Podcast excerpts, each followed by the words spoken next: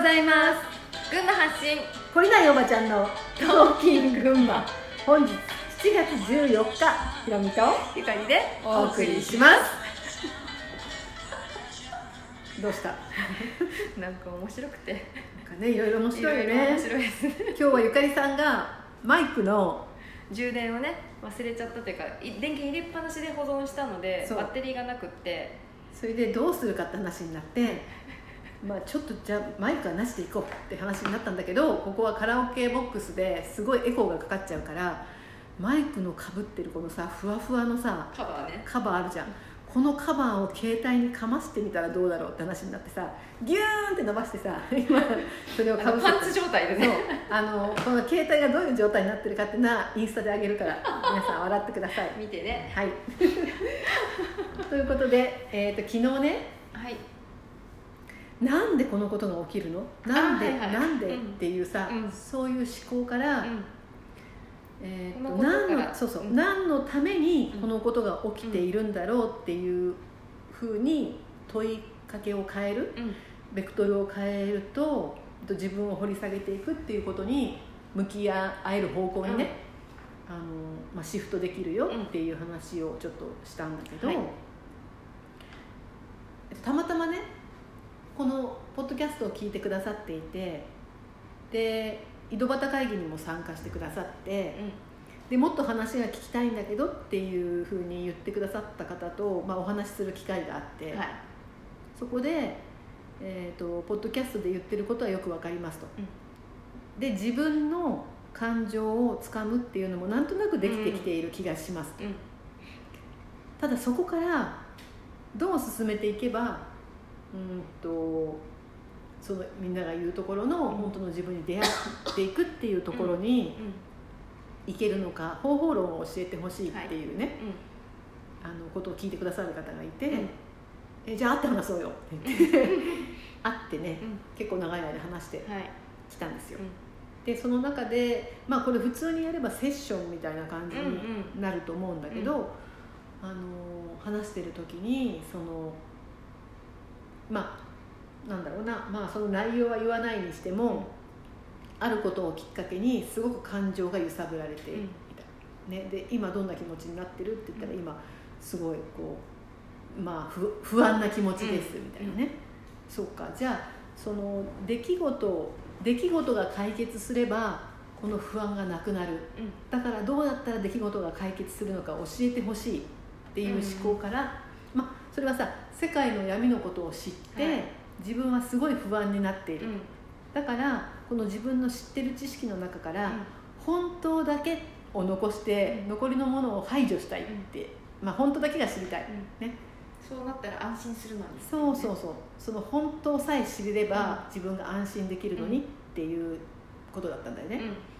例えて言うなら、まあ、そこに本がいっぱいあったんだけどさ、はい。その本棚の中から本当のことを書いてる本だけを残して嘘の本を全部捨ててくれれば私はその本をただ読み続ければいいだけだから、うん。めっちゃ分かりやすくてやりやすいんですけど、うん。っていうね質問だったのね、はい。であの私たちが言っていることはその本当も嘘もごちゃ混ぜになっている本の中から、何が本当で何が嘘なのかっていうのを見出せる、えー、と力を自分でつけていこうねっていう話なんだよね。でその力をつけていくためにそれを見抜ける自分になる必要があるんだけどその見抜ける視点っていうのを持つために自分ならざるものっていうのを自分から排除していって純粋な自分っていうのに戻っていけばあのより鮮明にそれが見えるようになるよっていうお話をしたんだよね、そしたらなんとなくうーん分かってるんだけどなんかこうちゃんとした方程式として、1たす2はこうでどどうとかこうでこうでってこうやったら答えが導き出せるっていうねきちんとした方法を教えてほしいってまた切り返してきたんだよね、でもその方法を知りたいっていうこと自体が絶対的な正しさを頭に入れて、その思考でいろんなことを解決しようって思っていることで、またそこではない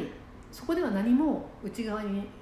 内側のことが解決できていないからままた思考そこからまた思考で全てのものを解決したい。絶対的な正しさに沿ってそれが解決できる方法を知らないと不安なんですけどっていうまた次の不安がそこにあるっていうことに今気づ気づく時なんだよみたいなさ、はい、話を、まあ、何週か何週かぐるぐるやりながら、まあ、最後は、えっ、とああなるほど。分かりました。で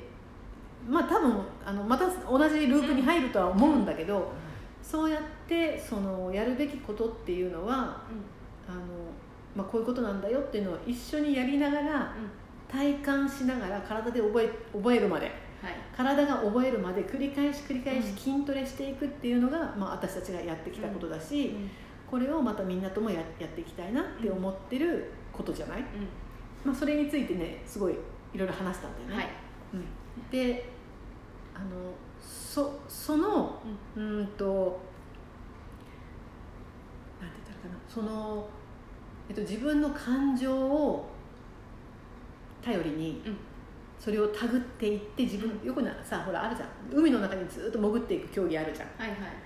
あれはさこう黙々と一本のロープをさたどってこう潜っていくんだけど、うんそういうふうにうんと自分の感情から深く深く自分の中に入っていって、うん、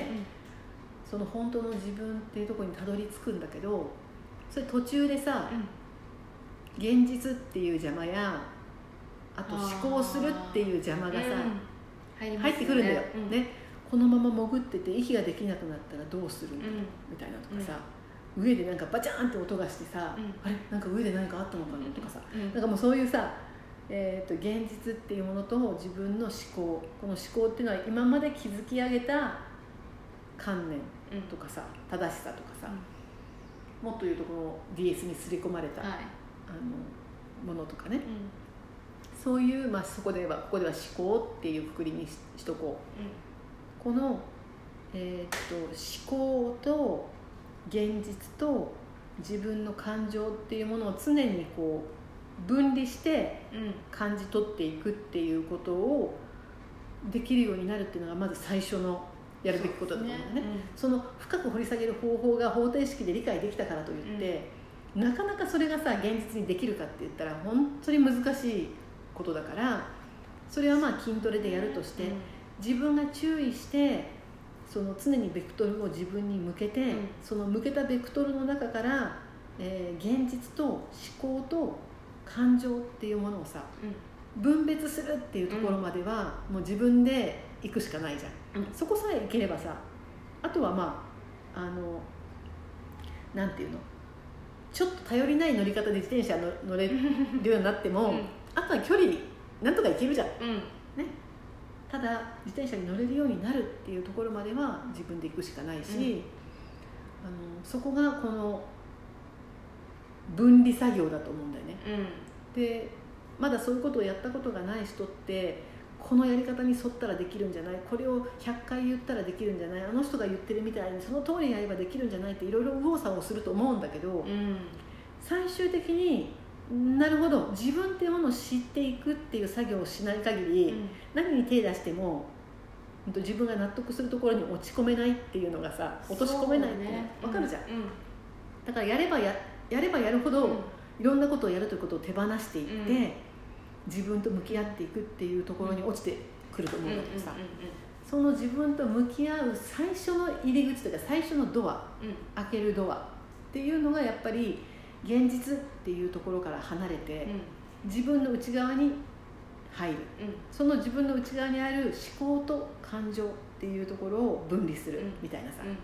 そういう外側との分離。自分の中との自分ならざるものとの分離みたいなさ、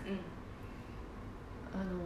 そそこがやっぱり入り口で一番大事なところだと思うんだよね。そこそこまで行くのにも結構、うん、そうなんです。慣れるのに時間かかるよね。時間かかります、ね、まあ、筋トレしかないんだけどさ。本当に筋トレ、ね、やればやっただけ成果は出ますけど。出るけどね、そう。